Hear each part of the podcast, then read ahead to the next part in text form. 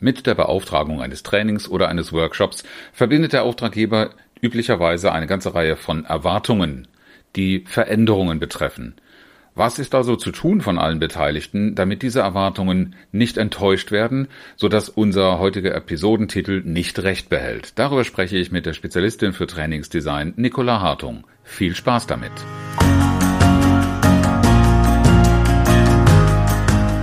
Herzlich willkommen zu Führen im Team, deinem Podcast für Führungskultur und gute Teamzusammenarbeit.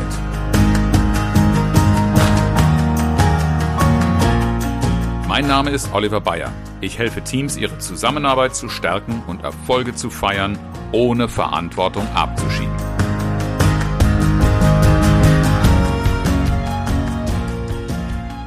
Für diese Folge habe ich eine Expertin, die den regelmäßigen Hörern durchaus bekannt ist.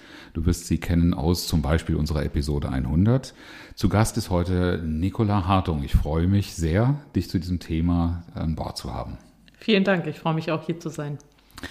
Training verändert gar nichts, ist so eine schöne provokative These. Und ähm, die kommt ja nicht von ungefähr. Und ich habe vor allen Dingen dich jetzt als Expertin hier eingeladen, weil ich weiß, dass du dich seit einiger Zeit damit beschäftigst, nicht nur von deinem bewussten Umgang damit, sondern auch in entsprechenden Ausbildungen die Grundlagen dafür zu schaffen, dass genau dieser Satz nicht stimmt. Was war so für dich der Aufhänger oder der Antrieb, da reinzugehen? Oder vielleicht hast du auch ein Beispiel aus der jüngsten Praxis. Also es gibt ganz viele Aufhänger, die sich über die Zeit natürlich gesammelt haben. Aber ich hatte jetzt kürzlich ähm, den, den, den Auftakt-Workshop zu einem neuen Auftrag, ähm, wo ich mich hinterher gefragt habe, ob jetzt Weihnachten und Geburtstag und Ostern und alles an einem Tag ist. Der Hintergrund ist der, mhm. dass ähm, in einem sehr groß angelegten Projekt innerhalb eines Konzerns ähm, es um die Frage geht, wie können wir bei unseren Mitarbeitern, Mitarbeitenden, Führungskräften, Projektleitern, allen, die in irgendeiner Form mit Meetings zu tun haben, das Bewusstsein dafür schärfen, warum sie an einem Termin, an einem Meeting teilnehmen und was ihr Wert ist, also ihr Value, den sie in diesem Termin beitragen damit es nicht passiert, äh, dass Meetings dieses äh, Ding ist, wo alle reingehen und nichts rauskommt. Ne?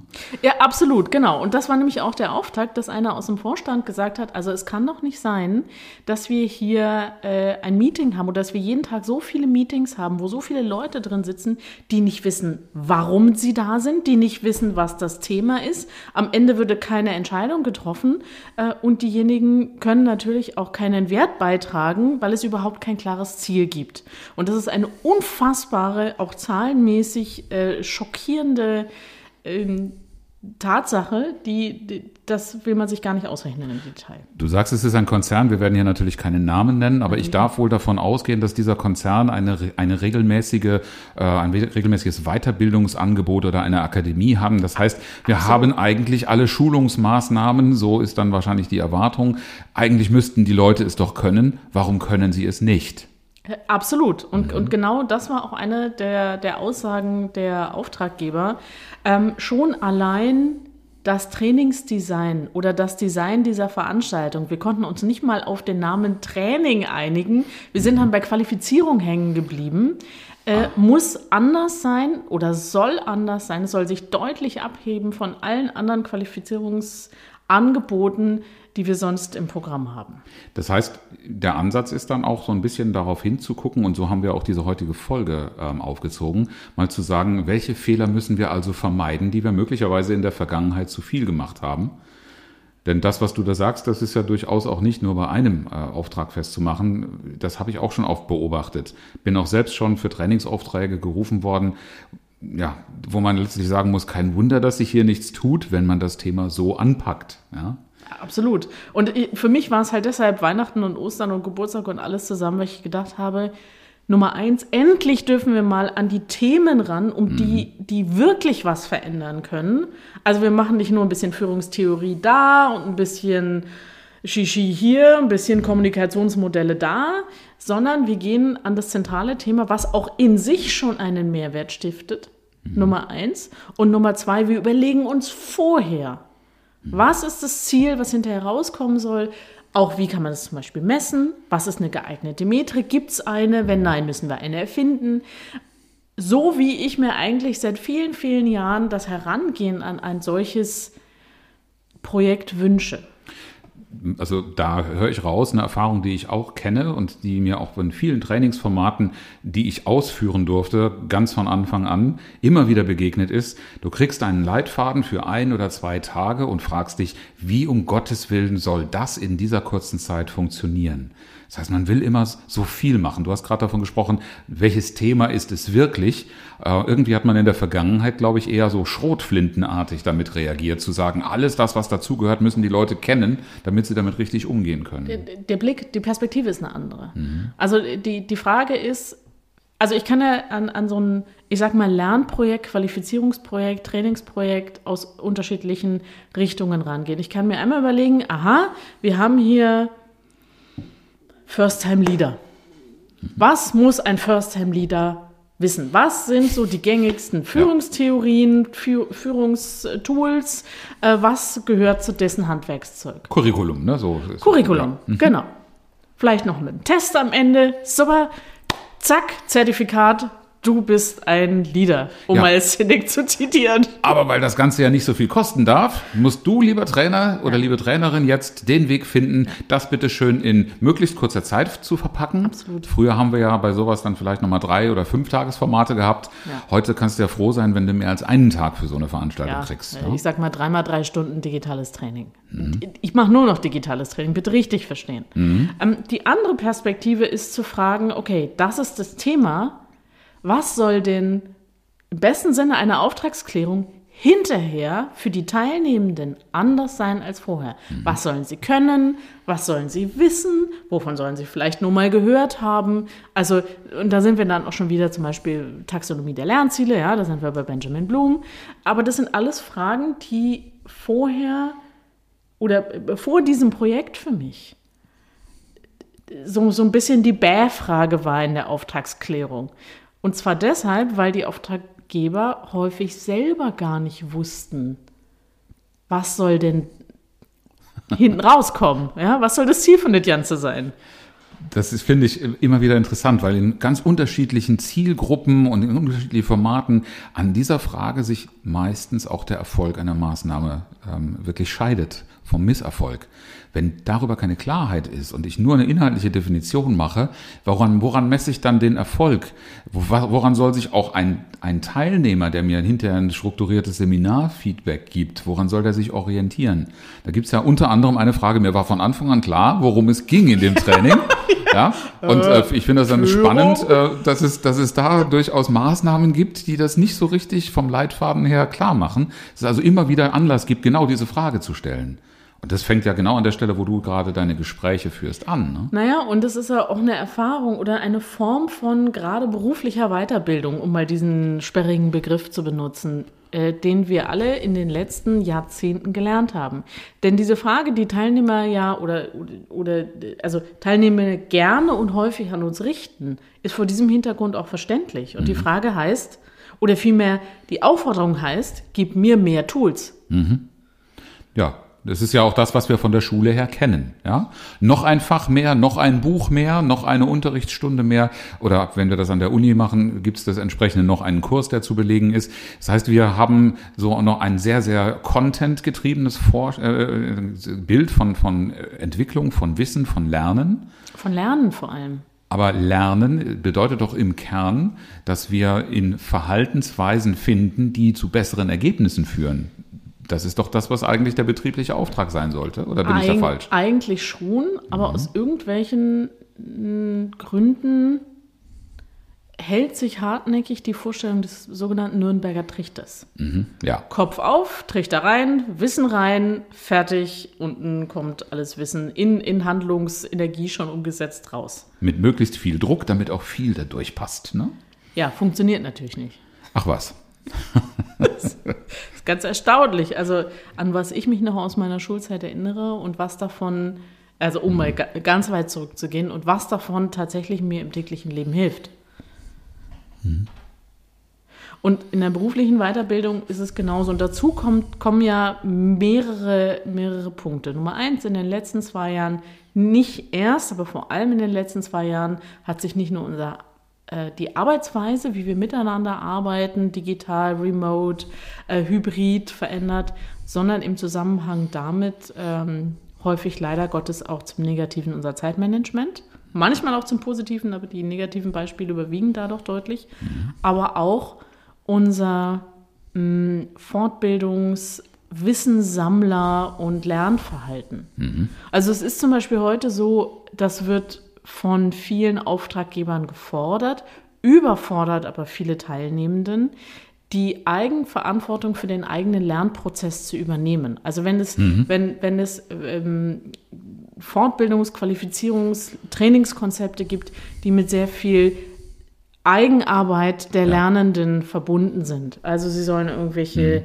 mhm. äh, Transferaufgaben äh, machen. Und wenn, sie, wenn da nicht ganz klar ist, warum machst du das? Warum gebe ich dir jetzt diese Aufgabe? Ja. Nur um dir eine Aufgabe zu geben, mhm. weil ich halt der Trainer bin, das ist ja, das ist ja Mumpitz, das führt ja nirgendwo hin. Da machen wir ja auch in der Praxis unsere Erfahrungen, da haben viele Kollegen auch Angst vor, negative Feedbacks zu bekommen. Ach, um Himmels Willen. Ja, völlig, völlig klar, weil den Teilnehmern nicht so ganz klar ist, warum sie eigentlich hier sind, was das Ganze soll, weil genau diese Orientierung fehlt. Und jetzt kommt dann auch noch so ein moderner Ansatz, der sagt, naja, dieser, dieses ganze Wissen, das könnt ihr euch ja im Internet holen, macht mal selber was gesteuert. Mhm. Also komplette Umkehrung des ganzen Systems. Und da haben auch viele Widerwillen drin, weil sie sich nicht vorstellen können, dass der unwissende Schüler quasi in die Schule kommt und selber steuern soll, was er, was äh, er lernt. Ist zugegeben gerade auch sehr, sehr schwierig mir vorzustellen, wenn ich überhaupt gar nicht darauf vorbereitet bin. Dann gehe ich in so eine Schule, habe da eine unendliche Bibliothek an, an Möglichkeiten, ganz viele Experten auf den Fachgebieten, aber ich soll sagen, was die mir beibringen sollen. Ähm Vielen Dank, dass du gerade auf den Punkt äh, weißt. Ich habe vor kurzem eine Definition von Facilitator oder Facilitator gelesen, mhm. die für mich das, was ich bisher als Trainerrolle definiert habe, sehr viel besser erklärt. Also der Trainer ist nicht der Allwissende, mhm. der jetzt äh, dank seiner Gnade oder der Gnade von wem oder was auch immer sein gesammeltes Wissen an die Teilnehmenden weitergibt, sondern tatsächlich ist der der Trainer ja der, der Lernbegleiter, der, der, das, der den ganzen Prozess unterstützt, steuert, Impulse mhm. gibt, ähm, äh, Angebote macht. Mhm. Aber die Denkarbeit kann er ja den Teilnehmenden nicht ab, äh, äh abnehmen. Das funktioniert einfach nicht. So funktioniert Lernen nicht. So hatte ich aber tatsächlich vor meiner Selbstständigkeit auch das Bild. Ähm, ich weiß ja so viel, ich kann so viel aus meiner eigenen Erfahrung weitergeben und äh, habe dann erwartet, dass dann die Teilnehmer da auch kommen und mir quasi begierig das Wissen aus den Händen reißen. Irgendwie ähm, so, schon, ja. So eine, so eine ich Idee. Bin so toll. Ja, auch so eine, so eine Idee hatte ich auch. Ich wollte mal ganz ursprünglich Lehrer werden, auch von so einer Vorstellung getrieben. ja, so äh, das, was ich weiß, das möchte ich doch gerne weitergeben. Das soll doch jeder wissen. Ist doch so wichtig. Äh, ob das für jemand jemand anderen wichtig ist und was er braucht, das ist der eigentliche Blick, den ich auch meiner Rolle heute zuschreibe, das zu begleiten, festzustellen und dann auch, ja, je nach Bedarf das Ganze zu steuern. Das kann manchmal phasenweise wirklich sein. Wenn ich merke, da ist jemand, der völlig ohne Orientierung ist, dann wird er auch mal genau gerade den Input, den Impuls brauchen. Ich mache aber viel öfter die Erfahrung, dass sehr viel geballtes Wissen im Raum schon vorhanden ist, das nur gar nicht in den Köpfen gegenseitig geteilt wurde oder auch nicht zusammengeführt wurde. Weshalb dann meine Aufgabe, bitte korrigiere mich, wenn ich da falsch bin, aber eigentlich die ist, zu sagen, zu steuern, wann mache ich diese Räume sehr eng und gebe etwas vor und gebe quasi etwas rein in den, in den Trichter. Und wann mache ich aber den, den Trichter auch so weit auf, dass ich einfach sage, so, ihr habt jetzt eine Menge in der Hand und jetzt überlegt mal, was ihr braucht und was ihr dazu schon beisteuern könnt. Wie kann man da etwas gestalten? Also hier kreativ zu werden, wie man so schön sagt, Räume aufzumachen. Genau, also die, diese Räume zu schaffen und zu halten. Darin sehe ich meine erste Aufgabe in der, ich nenne sie jetzt mal Facilitatorenrolle. Mhm. Ähm, und dazu gehört zum Beispiel auch ähm, nicht nur den, den Teilnehmenden äh, die Modelle vorzustellen, die was auch, womit auch immer wir arbeiten und zu sagen, so ja, und jetzt macht mal. Ähm, ich bin zum Beispiel ein absoluter leidenschaftlicher Gegner von Case Studies. Mhm. Ich hasse die Dinger wie die Pest. Ich weiß, es gibt gute, es gibt detailliert ausgearbeitete, aber in der Regel ist für mich das große Problem an Case Studies, dass sie konstruiert sind oder wenn es echte Fälle sind, Fälle von jemandem anders sind. Ja. Und es fehlen viel zu viele Informationen für diejenigen, die das Ding dann bearbeiten sollen, als dass sie am Ende wirklich valide, nachvollziehbare, reproduzierbare Ableitungen aus dieser, aus der Bearbeitung dieser Case Study für sich ziehen könnten. Also ich habe genau diese Erfahrung auch als Teilnehmer von. Trainings gemacht und ich verstehe deshalb auch zu 100 Prozent, dass so viele Teilnehmer an Trainings, Besucher von, von Seminaren ähm, so ein Gefühl von, ja, jetzt kommen wieder diese künstlich aufgesetzten Rollenspiele haben. Ne? Ja, Das ist- Rollenspiele ist genau sind das, das. Mhm. eine, genau, aber, aber tatsächlich Case Studies, die dann auch in Form einer, einer Gruppenarbeit oder so Mhm. bearbeitet werden, das andere. Und da, da beißen sich oder, oder da treffen sich die beiden Punkte mit, dem, mit der Eigenverantwortung für den, für den eigenen Lernprozess Mhm. und dem, äh, was soll denn am Ende dabei rauskommen? Ja. Ähm, ich mache es lieber, dass ich meine Teilnehmenden bitte, zu einem bestimmten Themenfeld in ihrer eigenen Erfahrung, in ihrer eigenen Praxis zu suchen, Fälle vorzubereiten und vorzustellen. Und bin häufig schockiert, wie selten dann tatsächliche Fälle präsentiert werden. Wie das Beispiel, das wir schon mal hatten in früheren Folgen mit den Konflikten, ja. Keiner will damit die, rauskommen. Die kommen einfach nur, weil sie mal lernen wollen, wenn das mal so Ja, ja, wäre. ne? genau. Aber Konflikte haben wir ja keine, ne? Ja, ja. Ähm, und, und manchmal bin ich tatsächlich ratlos. Liegt es dann daran, dass sie entweder so wenig Führungserfahrung haben, was ja manchmal der Fall ist, oder dass sie noch nie bewusst in einer solchen Situation waren? Was ich aber häufiger wahrnehme, ist die, die Bewertung der Erlebnisse, die sie haben. Also, dass sie, dass sie äh, eigentlich hunderte Fälle hätten, entweder aus der eigenen Praxis oder aus der eigenen Anschauung oder aus den Erzählungen von Kollegen und Kolleginnen, die aber dann trotzdem realer sind als eine aufgeschriebene Case Study. Äh, sie halten sie nur häufig für nicht wichtig genug. Und neulich hat mir ein Kollege in, in dieser Hinsicht, weil wir über die, darüber diskutiert haben, ja, wie kann ich denn dann die Frage anders, vielleicht muss ich die Frage anders formulieren. Ja. Und da hat er gesagt, er gibt seinen Teilnehmenden immer nicht die Aufgabe, einen eigenen Fall mitzubringen, sondern er schränkt es noch weiter an. Er sagt, einen Fall, der in dieser oder in einer ähnlichen Form häufig vorkommt. Ja. Und das fand ich so genial. Ich dachte, wieso bin ich da nicht selber drauf gekommen? Weil sonst gibt es immer so super Spezialfälle mit irgendwelchen mega Ausnahmen, mit denen niemand was anfangen kann. Ja. Das ist übrigens der Effekt, den ich auch in den Leitungskreisen häufig habe, weil ich da mit der Fragestellung, was in unserer Zusammenarbeit ist etwas, wo wir immer wieder mal aneinanderstoßen oder wir uns selber im Weg stehen. Wenn das anhand eines Objektes, das uns alle interessiert, diskutiert wird, hast du automatisch die Fälle, die bearbeitet werden müssen im Raum, an denen auch jeder interessiert ist. Und wenn ich das schaffe in der Führungskräfterunde, wo Menschen einfach nur in einer, in einer Schulung sozusagen sind, wenn ich sie darüber sprechen lasse, was ist das, was du hier gerne lernen würdest, dann kommen wir automatisch auf solche Fälle, wo die anderen auch hören, ach ja, genau, das auch.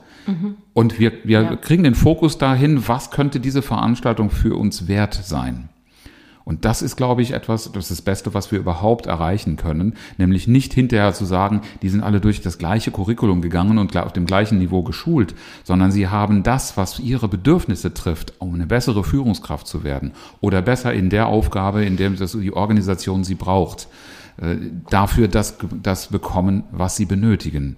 Und das kann ich am besten am Ergebnis messen. Genau, und deshalb finde ich es auch wichtig, nicht nur mit den, mit den potenziellen Auftraggebern, HR, Geschäftsführer, wer, wer auch immer der Auftraggeber für welche Qualifizierungsmaßnahme, in welcher Form auch immer, Workshop, Training, Impulsfort, äh, völlig wurscht egal, sondern auch diejenigen, die dann daran teilnehmen. Also sozusagen die Frage, die du gerade gestellt hast, was würdest du hier gerne lernen? Wozu? Was willst du damit anfangen? Weil, äh, also ich erlebe es ja auch an mir und da, da kann ich mich schön auch an die eigene Nase fassen. Da bin ich auch einfach häufig faul und sehr bequem. Wenn ich mich für irgendein Seminar anmelde, dann denke ich mir, oh ja, der Titel klingt spannend, darüber würde ich gerne mehr hören.